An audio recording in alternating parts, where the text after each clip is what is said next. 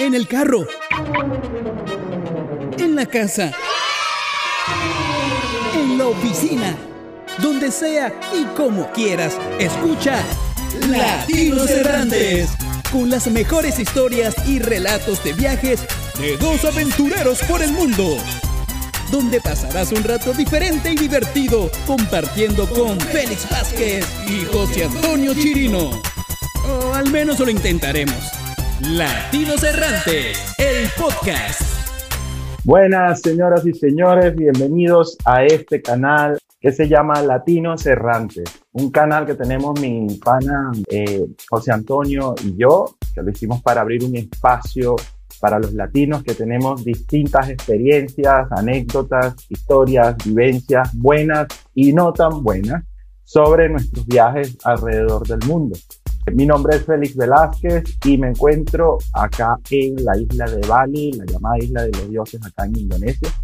Y mi pana José Antonio por allá, cuéntanos de dónde ando. ¿Qué tal chicos? ¿Cómo están? Bienvenidos a este canal.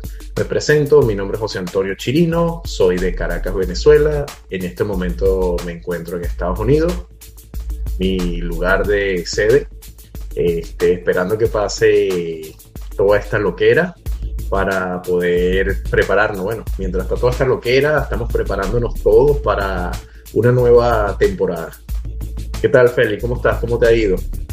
Bueno, aquí aguantando como todo el mundo con esta situación, pero eh, bueno, en particular yo hablo por mí, yo creo que aquí la cosa es como un poco más relajada porque tienes la playa, tienes montaña, tienes los volcanes, puedes ir a visitar cualquier cosa, así que cuando sientas un, un, poquito de destello de depre que le da a cualquiera, porque es normal, te vas a la Exacto. playa, sí, la tienes a 300 metros caminando y boom, ya está, ¿no? Entonces, eh, estamos bien en ese sentido, creo yo. Ahora mira. Cuéntame un poquito, cuéntame un poquito, cuéntame un poquito de ti, cómo vamos a contarle al público de cada uno de nosotros, cómo nació este proyecto, para que nos conozcan un poco mejor a cada uno de nosotros.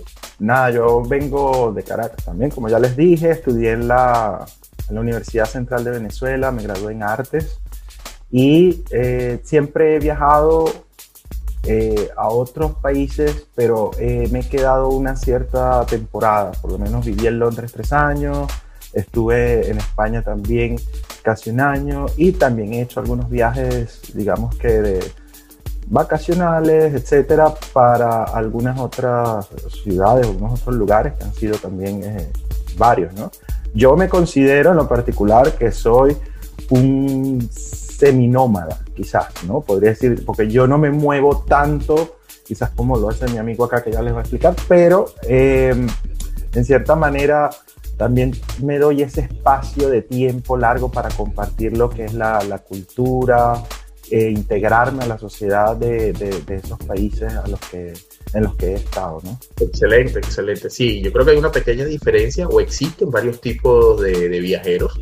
En el caso mío, yo me considero que soy un trotamundo porque la estancia mía en los países ha sido relativamente corta. O sea, yo en un país me quedo aproximadamente máximo un mes. Todo depende de la estadía que nos den en esos, que nos den la visa, que nos permita la visa de cada país, porque eso también influye mucho. Todo va a depender de la parte de, de migración que nos da, nos da cierta cantidad de tiempo. Entonces, todo va a depender de eso. Pero en mi, en mi caso particular, este, estuve viajando por dos años seguidos y recorrí aproximadamente 38 países. Entonces, me estuve moviendo de un lugar a otro. Cada día eran más. Ajá, cuéntame.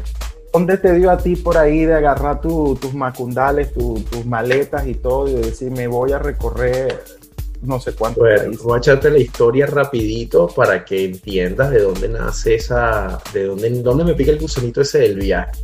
Me graduó de la universidad, yo me gradué aquí, yo vivo en Estados Unidos hace ya 21 años, me gradué aquí de la universidad, empiezo a trabajar por una compañía de envíos de dinero, trabajé en esa compañía por 10 años, trabajaba en la parte de desarrollo, y trabajo era algo para mí súper especial, o sea, a mí me apasionaba mi trabajo, mi trabajo para mí era la pasión, Pero ¿qué fue pasando? Que con el tiempo me fui dando cuenta de que eso no era realmente lo que, que me apasionaba, que me llenaba completamente, ¿entiendes?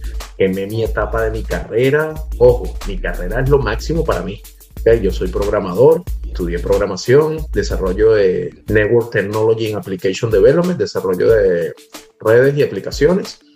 Y por chamba no era, ¿ok? Por chamba el problema de chamba no era, ¿ok? Entonces, como te contaba, este, estuve trabajando con ellos 10 años, pero llegó un momento que yo me sentía preso porque lo que me apasionaba a mí era viajar. Desde pequeño, desde muy pequeño con mi familia, todos los años nos íbamos de viaje, tenía ese espíritu aventurero. Mi mamá era una de las personas que todos los años organizaba las vacaciones desde enero desde el año desde el año pasado ya tenía todo cuadrado, hoteles, todo, itinerario, todo, entonces crecí en ese ambiente y de ahí, bueno, de ahí nace lo que viene siendo ese espíritu aventurero mío.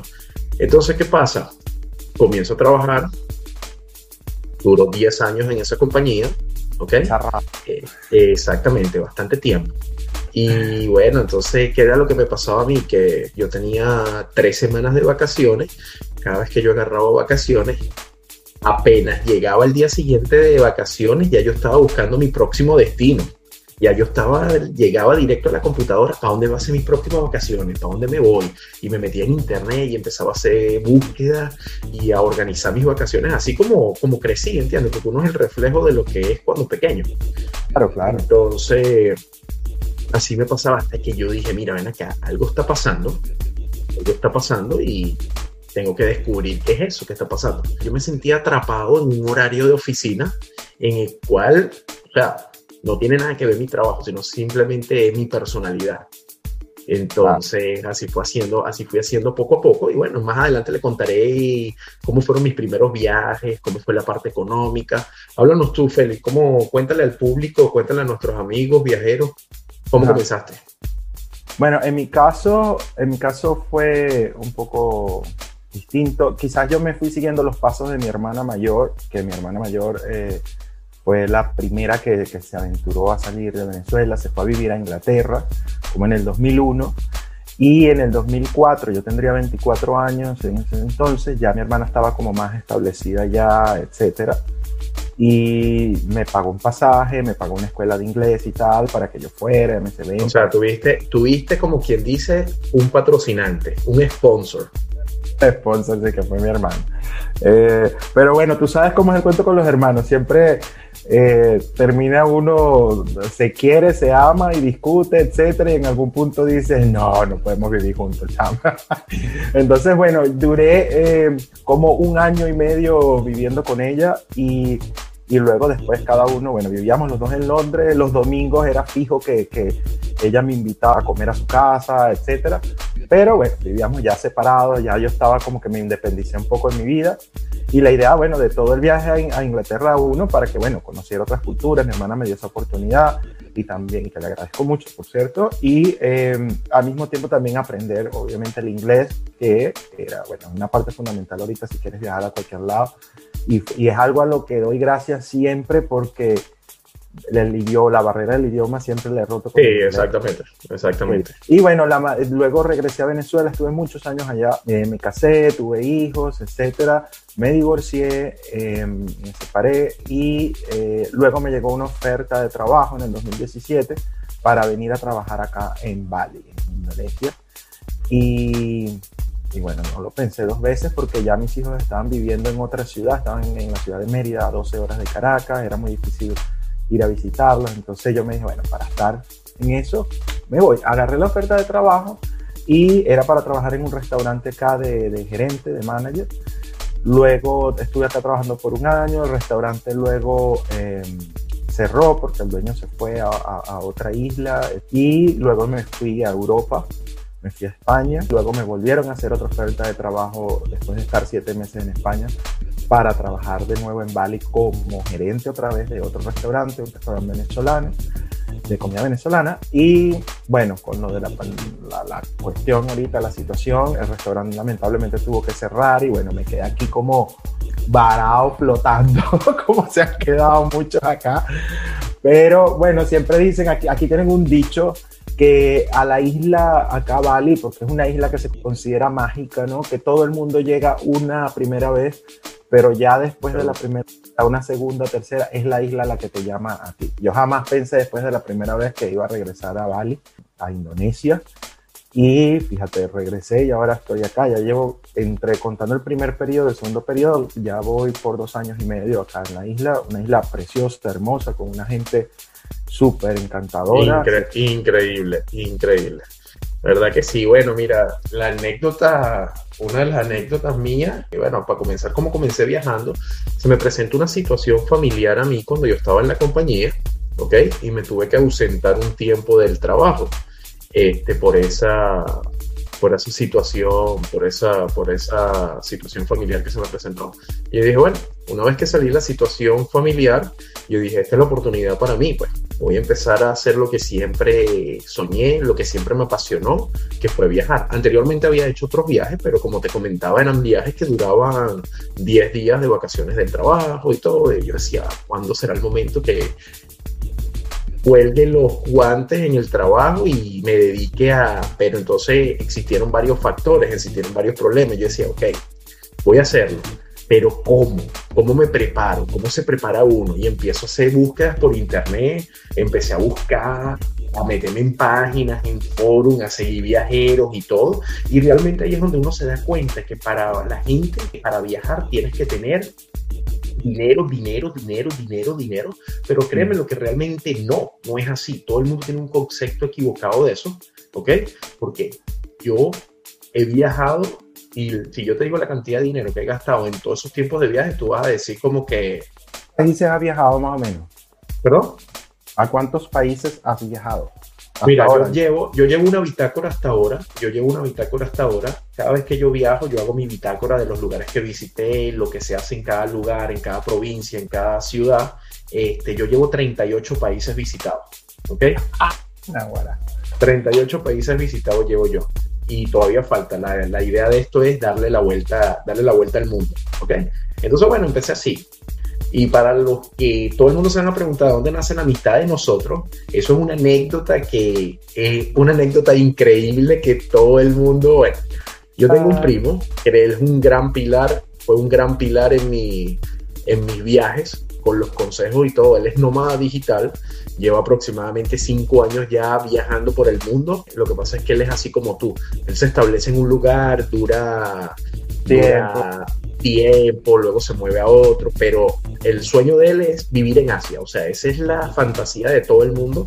Por uno, por lo económico que es, dos, por las bellezas que tienen y la tranquilidad que se ve en esos países. Entonces, bueno, en una de tantas veces yo comencé viajando, mi primer viaje fue cuando yo decido emprender esta aventura, ya yo había viajado otras veces ya, este, yo dije, yo necesito, yo soy surfista desde niño, el surfing para mí ha sido mi pasión, ha sido un estilo de vida, este, siempre me apasionó, siempre me apasionó el mar, el surf, todo, desde la primera vez, desde chiquito que lo hice, yo dije, esto es para mí.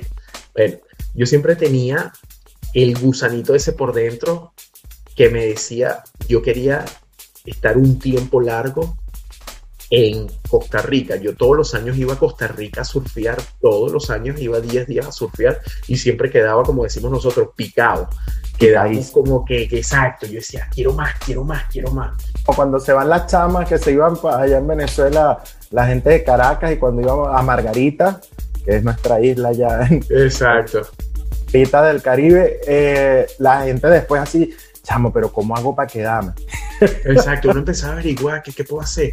Y bueno, y entonces empecé a averiguar el tiempo de estadía de nosotros en, en, ¿cómo se llama? En Costa Rica. Nos dan aproximadamente 90 días. Y yo dije, bueno, tengo tres meses para estar en Costa Rica. Con un mes que yo esté, yo quería vivir la emoción, yo quería vivir esa sensación de levantarme, surfear pasar todo el día surfeando, regresarme otra vez, trabajar un rato, porque trabajaba, trabajaba online, era nómada digital, yo trabajaba remoto y surfeaba durante todo el día. Entonces, bueno, una vez que viví eso, tenía un pasaje, me había comprado un pasaje para, para China. Yo comencé, mi primer viaje fue, mi primer viaje de este de nómada digital fue Costa Rica, duré un mes en Costa Rica, luego me fui para, luego me fui para China y ahí empezó la, empezó la aventura. ¿Ok? Bueno, estando en China, estuve en Beijing, en Beijing tuve como 20 días. Este, decido en China moverme a otra ciudad para conocer China, pero China es un país sumamente gigante, ¿ok? Y entonces, bueno, resulta que yo digo, ¿y ahora dónde me voy? Bueno, quise, hice un search y busqué una búsqueda y busqué todas las ciudades más, más importantes o emblemáticas de China. De Beijing pasé a Shanghái y yo decía, bueno, ¿cómo me voy a Shanghái? O sea, yo siempre estaba buscando la manera más económica de viajar para que el dinero me rindiera más. ¿Y cómo era esa manera más económica? O sea, que agarraba hostel. Bueno, exactamente. O sea, todo fue a través de hostel. Mi primera, mi primera experiencia en un hostel la viví en China cuando llegué. Yo no sabía que era un hostel. O sea, yo escuchaba el hostel y sabía que eran lugares de camas compartidas y todo. Pero resulta ser que yo llego a China, a Beijing, el taxista me lleva para el lugar donde todo, o sea, el problema del idioma es otra cuestión complicada. Y el taxista me lleva, el taxista me lleva al lugar. Cuando llego al lugar, que me asignan mi cama, que me asigna el lugar, entro yo a un cuartico que era un cubículo y tenía como cinco literas. Y yo veía así a todo el mundo y dije, ¿qué es esto? esto? ¿Dónde me vine a meter? Me van a robar, decía yo. Dormía con mi mochila amarrada así en los pies y tal. Y entonces, bueno, esa fue la primera impresión, pero al día siguiente ya como que fui agarrando y yo pensando toda la noche, mañana me voy para un hotel, mañana me voy para un hotel, yo no puedo soportar esto, yo no puedo soportar esto. Allí, allí se quedaban otros extranjeros o eran chinos también hay que No, eran chinos, eran chinos que venían de otras ciudades por trabajo o por, o por vacaciones estudiantiles. Oh. Entonces, bueno, ahí empieza mi aventura y empiezo a ver el mundo que estaba paralelo al que yo creía que era. Pero la, la cuestión es que me fui adaptando, me fui adaptando y así fue. Y entonces yo dije, ah, bueno, existen un poco de aplicaciones, pero ahí empieza el problema, porque en China todas las aplicaciones están bloqueadas. Necesitas una VPN, porque China es un país comunista, entonces todo, Yahoo, WhatsApp, todo. Y yo decía, ¿cómo me comunico con la gente de, de Estados Unidos, con mi gente? Y yo decía, ¿qué hago? No sé, entonces ahí te toca, ahí te toca ponerte, ponerte pila y activarte con todas las ideas que tengas. Entonces, bueno, averigüe, mira, ¿cuál es la plataforma de aquí? Le dije a toda mi gente, mira, bájense una aplicación que se llama WeChat, que es el WhatsApp de allá y tal. Entonces, estoy en Beijing, ya yo he estado, ya yo, ya yo anteriormente había estado en Beijing también, por eso fue que comencé en esa ciudad. Y resulta ser que entonces yo digo, bueno, ¿por dónde me voy? La siguiente ciudad, Shanghái, para la zona financiera. Y yo dije, eso es interesante. Empiezo a buscar y todo el mundo hablaba maravillas, que era, que era el Wall Street de, de Asia, todo. Y, y exacto. Entonces, ¿qué hago yo? ¿Cómo me voy? Me voy en autobús, era una loquera. Me voy en avión, era una loquera. Tienes que buscar la mejor manera de rendir tu dinero. Y entonces me fui por una estación de trenes y llego, nunca se me, nunca se me va a olvidar eso. Nadie habla inglés, es un problema con el idioma. Y entonces, bueno, yo llego y cómo pido un tren, cómo, dónde voy y no sé qué cosa. Bueno, agarré y me fui para la estación de tren y había una ventanita que decía que hablaban inglés. Ok. Bueno, ok, hago mi cola, llego hasta y le digo a la señora que quiere un ticket para un ticket para Shanghai. Entonces, la señora me pregunta en el inglés de ella, me dice, mira, ¿qué? ¿Lo quieres en el tren rápido? Y yo le pregunto cuánto cuesta. Y me dijo una barbaridad del precio. Y yo agarré y le dije, no, no, no, no, no, no, dame el más barato que tenga. Le dije, dame el ticket más barato que tenga. Ni siquiera se te ocurrió preguntar por un término medio. nada, nada, yo me fui al extremo yo me fui al extremo. Dame, dame el ticket más barato. Lo único que yo escuché y le entendí a esa mujer cuando esa mujer dijo, ¿Are you sure? ¿Estás seguro? Y yo ah. pelé los ojos así como que. Chamo, si a mí me dicen eso, yo también. yo le digo, sí, sí, sí, dame el más barato. Bueno, yo le pregunto de todas maneras, yo le dije, ¿cuánto es el tiempo para allá? Y ella me dijo, bueno, cuatro horas, me dijo. Y yo, bueno, que cuatro horas son perfectas que me den el más barato, así me tengo aquí parado cuatro horas, me ahorro una plata. El pique me salió al cambio como cinco dólares, una cosa así. Y yo, bueno, la hice, perfecto. Llegué el día de mi viaje, me voy yo a la estación de trenes y bajo mi plataforma. Cuando bajo mi plataforma para agarrar mi tren, empiezo a ver los vagones así como que iba caminando y veía los vagones, los vagones con literas, con restaurantes, con una serie de cosas, con un lujo que yo me quedé fue que, ¿what? Ese no fue el que tú pagaste. Entonces, bueno, pero yo jurando en mi mente que ese era el que yo, que yo había pagado. Yo dije, no, vale, yo la hice. Eso va a ser lo máximo. Bueno, y yo camino, entonces yo voy a mi pique y empiezo a ver el vagón. Y yo dice, bajo, vagón 1 y 2. Y yo veía el vagón ese que tenían eso, y ese era el vagón como 30. Y empiezo a caminar para el vagón 2. Cuando yo me monté en ese vagón, Félix, que yo vi lo que había allá adentro, casi me pongo a llorar. Gente con gallinas, con cochino, con gente de gran. La propia película. La propia película. Y yo dije, ay, Dios mío, ¿dónde me metí yo? Fue lo que yo dije. Yo dije, bueno, dale, eso es parte de la aventura, eso es parte de todo. ¿Qué pasó? Cuando voy a buscar mi asiento, yo dije, bueno, me siento en mi asiento, no pasa nada, ya está. Bueno, los asientos eran como las butacas de plástico de McDonald's. Y Mira, yo me quedé así que... lo que uno, cuando uno dice, así como que, oye, bueno, nada, eso es parte de la aventura, es parte de lo que más... Tú sabes que esto uno lo dice es cuando ya uno sabe que la cagó, ¿no? Exactamente, cuando ya tú sabes que la embarraste hasta el tope. Y no le puedes echar la, la culpa a nadie, es mía. O sea, entonces eso, hay uno... eso, es, eso es como, eso es como un, una, un alivio que tú te tratas de dar tú mismo. O sea, como que tú te tratas de dar apoyo, apoyo moral tú mismo porque sabes que la embarraste completamente. Exacto. Entonces yo me trato de ese apoyo. Yo dije, bueno, son cuatro horas. ¿Qué puede pasar? Cuatro horas, si tengo que ir parado, ya está. Resulta ser que cuando voy a buscar el ticket mío, veo que los asientos de plástico son tres personas. Y el que me había tocado justo a mí fue en el medio. Yo dije. No puede ser, no puede ser. Y yo dije, bueno, sigo dándome consuelo yo mismo y digo, son cuatro horas, no te preocupes, son cuatro horas, José Antonio, eso pasa rápido y ya está. Me siento yo, había un tipo sentado, había un señor sentado en mi asiento y agarro y le digo yo a él, mire señor, ese es mi asiento. Primero que no me entendía. Le enseñó el número, le empiezo a decir, mira, ese es mi asiento y tal. El tipo se paró, bueno, disculpa y tal. Y me siento yo. Cuando me siento, quedo así. Ya. Espérate, para los que nos están escuchando nada más, él quedó así que con los dos bracitos cruzados. Como, un, como, el propio, como el propio tamal así, tal en la olla. Y resulta ser que, bueno, entonces están los tres atrás del asiento mío, que son de tres personas, hay una mesita en el medio y luego tengo otro asiento que está ahí con tres personas más. El vagón iba gente parada. En los pasillos no se podía caminar de la cantidad de gente, porque era gente de que, que no tiene dinero. Entonces agarran los, los vagones más baratos. Claro. Entonces, bueno, empieza el dilema. Yo dije, yo por dentro de mí decía, son cuatro horas, José Antonio, son cuatro horas, son cuatro horas, eso va a pasar rápido, no te preocupes por eso. Ya. Bueno, pongo el cronómetro en mi reloj, yo dije, empiezo a contar el tiempo. ¿Qué pasa? Agarro, yo me pongo a ver películas en mi teléfono, tenía un poco de películas en mi teléfono, bueno, me pongo, mi, me pongo mis audífonos, me pongo a ver mi, agarro mi teléfono y me pongo a verlo. Todas las seis personas que estábamos sentadas se metieron a ver lo que yo estaba viendo en el teléfono. Y yo, y yo agarro y digo, ¿qué, qué es esto? ¿Qué es lo que esto? Pues, y lo veía así como que, bueno, y ustedes no respetan la privacidad de las personas. Y entonces los tipos me veían y me empezaban a hablar.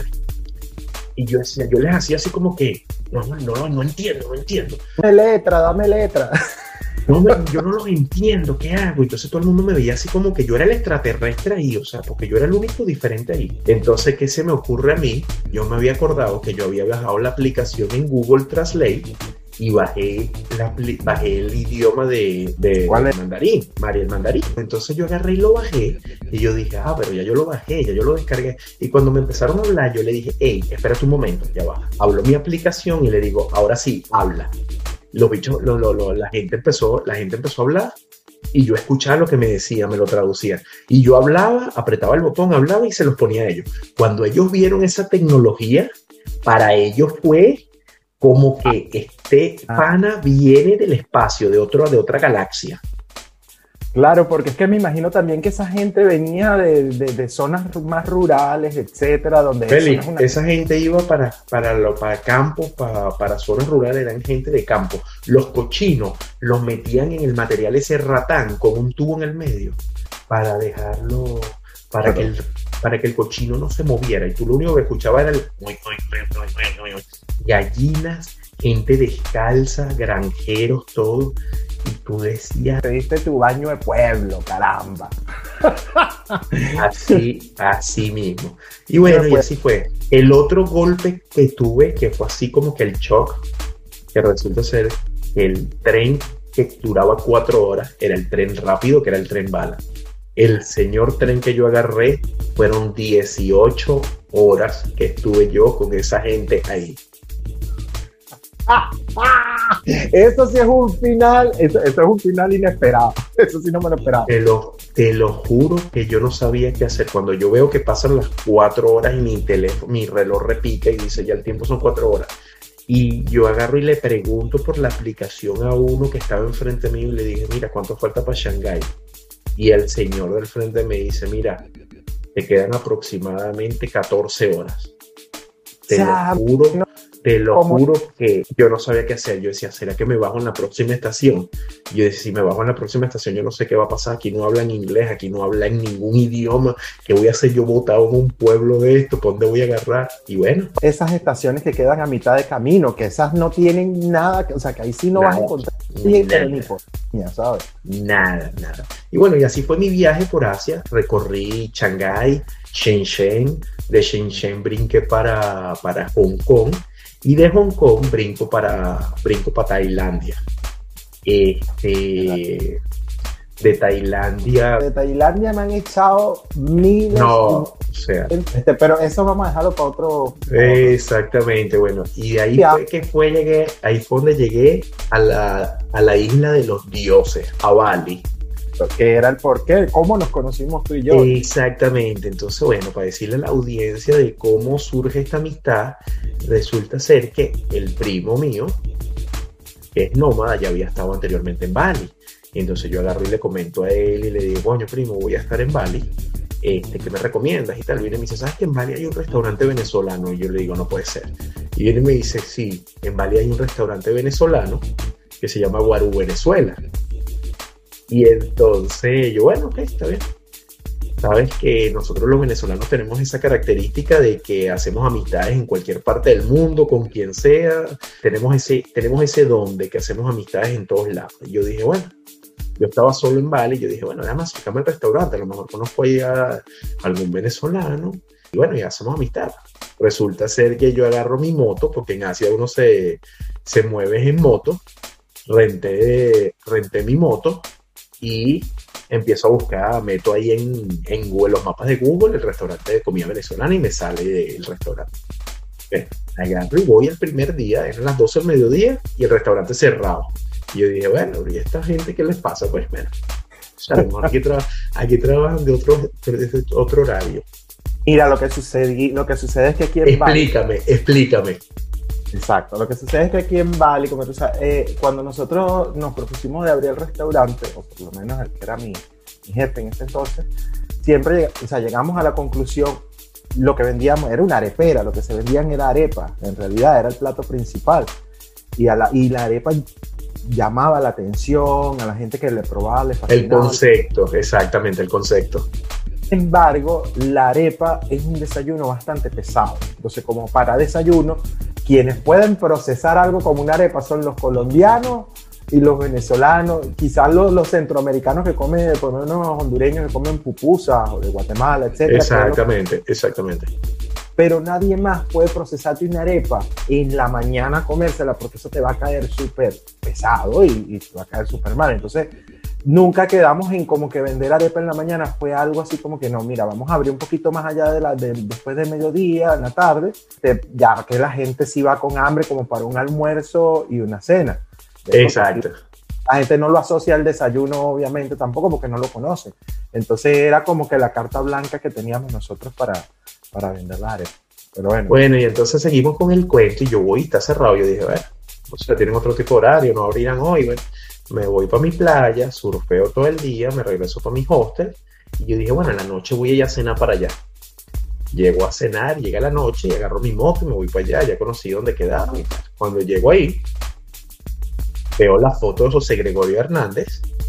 José Gregorio Hernández, José Gregorio Hernández es un santo de nosotros, de Venezuela, y un doctor muy famoso que hacía milagros. Y bueno, exactamente, a la gente que no tenía recursos, a la gente pobre, y él los ayudaba. Entonces, bueno, cuando llego y veo la pared, yo, chale, me veo así con el choque cultural que me siento en mi tierra, porque en verdad que, en verdad que estaba la decoración, la decoración era autóctona, era una cuestión autóctona venezolana. Cuando me atiende, sale una balinense. Balinesa. Una balinesa sale. Y entonces yo me quedo así como que lo primero que yo le dije, mira, tú no eres venezolana, le digo yo. Ella se llama Chitra. Sí, corrígeme, se llama así, ¿no? Chitra, Chitra es como mi hermana. Chitra, es la ah. hermana de Chitra es la hermana de Félix y entonces yo le digo a Chitra, Chitra, ven acá, pero tú no eres venezolana. No, yo no soy venezolana, pero los dueños sí, tal. Este, el socio del dueño también es venezolano, él es el que está a cargo de este restaurante, pero en este momento no está y tal. Y yo, ah, ok.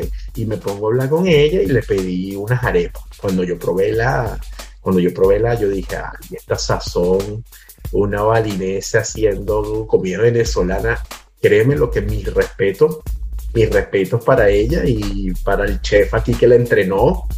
Eso fue, o sea, tres meses de grito y de todo entre Chitra y yo cayéndonos ahí uno con el otro por, para que ella aprendiera a hacer la comida venezolana. Porque, bueno, para que la gente entienda, por lo general los trabajos, si tú no eres el manager de un restaurante o algo así, por lo menos lo que es las cuestiones de comida, estos trabajos que van más allá, más abajo de los que son los, los managers, los gerentes, no puede ser un extranjero, o sea, los que trabajan, digamos, propiamente sirviendo, meseros. Eh, ok, ok. Entonces, lo que sucedía es que tienes que entrenar a un indonesio para preparar toda esa comida. Eso pasa en todos los restaurantes en Bali. Entonces ves comida griega, comida y no te va a salir un griego a atenderte, te va a salir un balinés. Entonces a Chitra la tuve que entrenar eh, para que supiera hacer la carne mechada o carne deshebrada, como le dicen en México, que comemos nosotros en Venezuela, las arepas, la reina pepiada, que es esa ensalada de pollo con aguacate fría, mayonesa, etc. O sea, todo eso. Y la otra particularidad que tenían los balineses es que ellos no prueban la comida. Ellos no prueban la comida. O sea, los balineses ellos cocinan y ni siquiera prueban lo que están cocinando. A capela. Ellos cocinan a capela. Si quedó bien, quedó bien. Y si quedó mal, quedó mal. Exacto, entonces mm, fue muy duro poder enseñarle a ella hasta que agarró la costumbre ya de probar la comida. No, pero en verdad que sí, verdad que sí, que la comida de las arepas fueron increíbles, ¿viste? Muy bien, yo, o sea, la comida de ella queda mejor hasta que la de mi mamá, o sea, la chama tiene muchas habilidades para cocinar y luego que aprendió ya yo la comencé a dejar a ella sola un poco en el restaurante también con la otra chica, porque ya sabía que ella se sabía defender ahí en ese aspecto, pues, ¿no? En la cocina y todo eso. Es por eso que te la sola. Exacto, y yo decía, bueno, pero me queda así, que bueno, y le pregunto, mire, y el otro, y, el, y el socio cuando viene, y o yo estaba buscando a alguien con quien establecer amistad, conversación, que me dijera cómo era todo, que me dijera los puntos de interés, porque eso es muy importante, un local te puede decir a ti qué es lo que puedes hacer y qué es lo que no, ¿entiendes? Cuando llegas a lugares nuevos. Entonces, bueno, me dice, no, mira, él viene mañana, vente para acá mañana. Bueno, al día siguiente ya yo sabía que a las 12 del mediodía, ahí en esa tienda estaba cerrada, en ese restaurante estaba cerrado. Y bueno, me fui en la nochecita y conozco aquí a, al brother Félix. Y bueno, ahí empezó la amistad, hicimos amistad, estuvimos un rato hablando, salimos de ahí, fuimos a comer la comida autóctona de la región. Sí. El señor me llevó a comer yo servía como una especie de guía turístico para los venezolanos que llegaban acá. A Bali llegan muchos venezolanos que viven en Asia, pues, desde los Emiratos, en Vietnam, etcétera, por distintos trabajos que tienen ellos. Y entonces vienen, obviamente, ya que están cerca, relativamente, vienen a Bali de vacaciones. Entonces, cuando venían acá, querían, obviamente, conocer o ver cosas y no conocían nada, sobre todo lo de la vida nocturna. Entonces, yo era el, el, el, guía turístico el de guía turístico de todos. Entonces ella, me decía, conchale, Ah, ya, ya, estoy, ya estoy aburrido, me decía, ya lo mismo, ya está. Ya le digo, dale, brother, no seas así. Bueno, esa noche fuimos para un lugar que se llama. Pero lo que pasa es que por lo menos llegabas tú, estaba contigo por lo menos una semana y ya, de, bueno, ya se fue el pana, lo despedí y, y al lunes, te ibas el domingo y el lunes llegaba otro venezolano igual. Brother, vente, yo te invito, vamos a salir a rumbear, no sé qué más. Entonces yo vivía en una constante rumba todas las semanas que ya mi cuerpo no me lo permitía porque yo tampoco tengo 20 años. Entonces ya en algún momento decía, ay Dios mío, esta, esta vida no la puedo seguir llevando. Pero me disfruté esos años. Ahorita si me lo llega a decir alguien ya a estas alturas, ya creo que salgo un día y ya, ¿no? Para que conozca algo y después le doy los tips, mira, no tengo el teléfono y aquí anota. Bueno, con nosotros, él tiene, Félix tiene una amiga, tiene una amiga que es venezolana también, que es música, que tocaba en una, que tocaba en un club que se llamaba, ¿cómo se llamaba Félix? Sky Garden, ¿no? Entonces había llegado otro, otro, amigo de, otro amigo de ella venezolano, que es músico y vivía en China o vive en China, Daniel. Y entonces hicimos, hicimos una amistad los tres y andábamos los tres para arriba y para abajo. Bueno, entonces me acuerdo realmente, me acuerdo un día, una anécdota que me dicen ellos, me dice Karen y me dice Félix, mira, por favor, bro, estamos trabajando, este, llévate a Daniel, llévate a Daniel la pasea para algún lado, sácalo. Y yo decía, bueno, ese pana no lo conozco, decía yo, ¿por dónde lo va a llevar si yo soy nuevo aquí? Decía yo. Entonces Daniel me llama y me dice, mira, Chiri, ¿qué pasó contigo? ¿Qué estás haciendo y tal? Y le digo, yo voy para la playa a surfear. Eso es lo que yo hago aquí. Trabajar, dormir y surfear. Esas son las tres cosas que yo hago aquí. Yo no hago más nada. Y me dice, bueno, ¿cómo es ese cuento del surfing? Y yo le digo, bueno, si tú te quieres, vente para la playa y yo te enseño cómo se surfea, rentas una tabla y te metes a surfear. Ese chamo hasta el día de hoy, seguimos siendo, tenemos una amistad después de ya casi tres años ya, me dice, pero eso fue, gracias por iniciarme en ese mundo, eso es lo maravilloso, lo mejor que yo, el tiempo que yo duré en Bali, ese pana iba conmigo todos los días, todos los días religiosamente a surfear. Claro, lo que pasa es que en el caso de Daniel, o como cualquiera, eh, Bali es conocida en el mundo del surf, por supuesto, como una de las destinos con las mejores olas del mundo casi todo el año, ¿sabes? Porque Exactamente. Si playas no hay buenas olas, tú te vas media hora para otra. No, y no, no, Bali, Bali, está, Bali está en el top 10 de las playas del mundo para surfear. Es, es conocida a nivel mundial por, la, por las playas y las olas, ¿entiendes? Entonces todo el mundo quería surfear para allá. Entonces Daniel, bueno, Daniel cuando probó ese deporte, cuando empezó a hacer ese deporte, empezó, dígame, cuando él se paró por primera vez en una ola, a mí no se me olvida la, no se me olvida la cara de él cuando la, él gritaba, mira, lo hice. Y lo juro que desde ese momento él era el que pasaba todas las mañanas a buscarme para ir a surfear.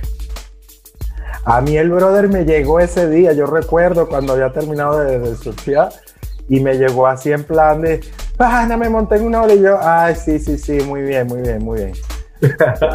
Imagínate salir todo el día de surfear y comerte dos arepas con un jugo de parchita, era lo máximo.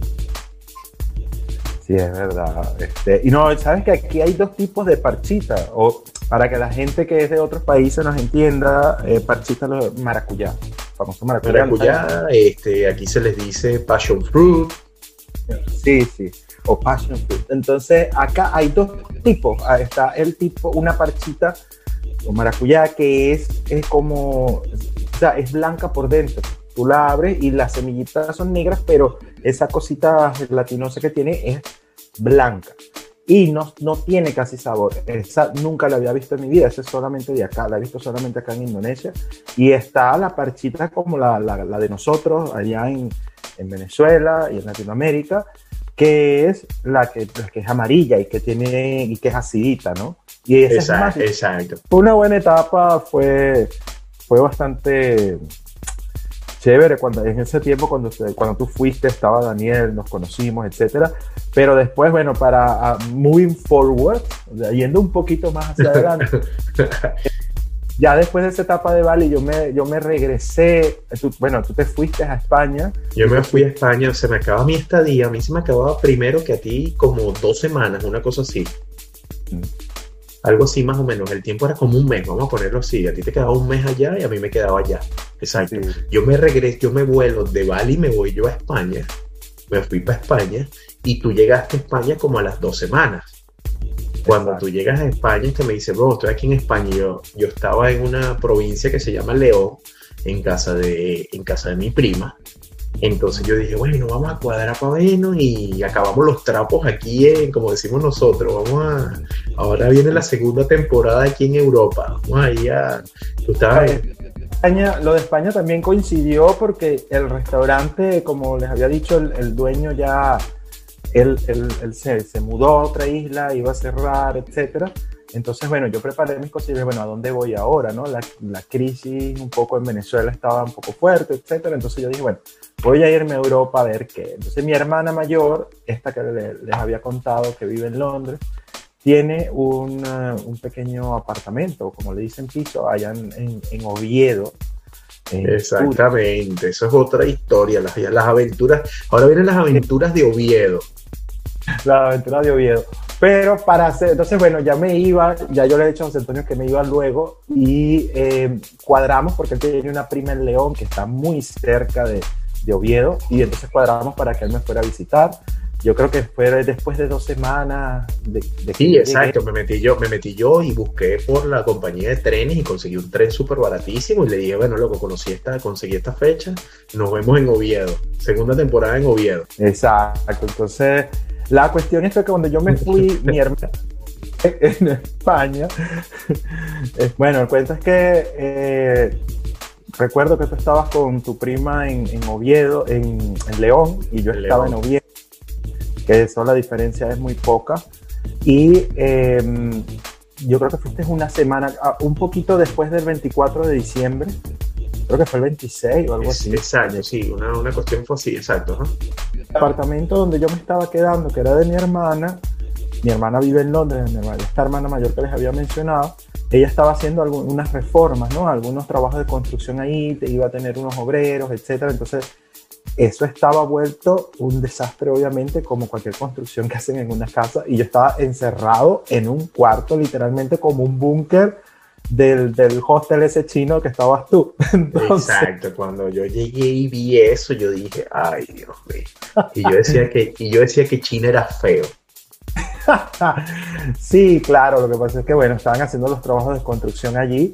Eh, después, bueno, ¿Cómo, hacía, ¿Cómo hacía frío en ese apartamento? O sea, no, te pueden, no se pueden imaginar el frío que hacía en ese apartamento. Era una cuestión que yo decía, prefería quedarme afuera en la calle que entrar a ese apartamento. En la calle hacía menos frío que adentro de ese apartamento.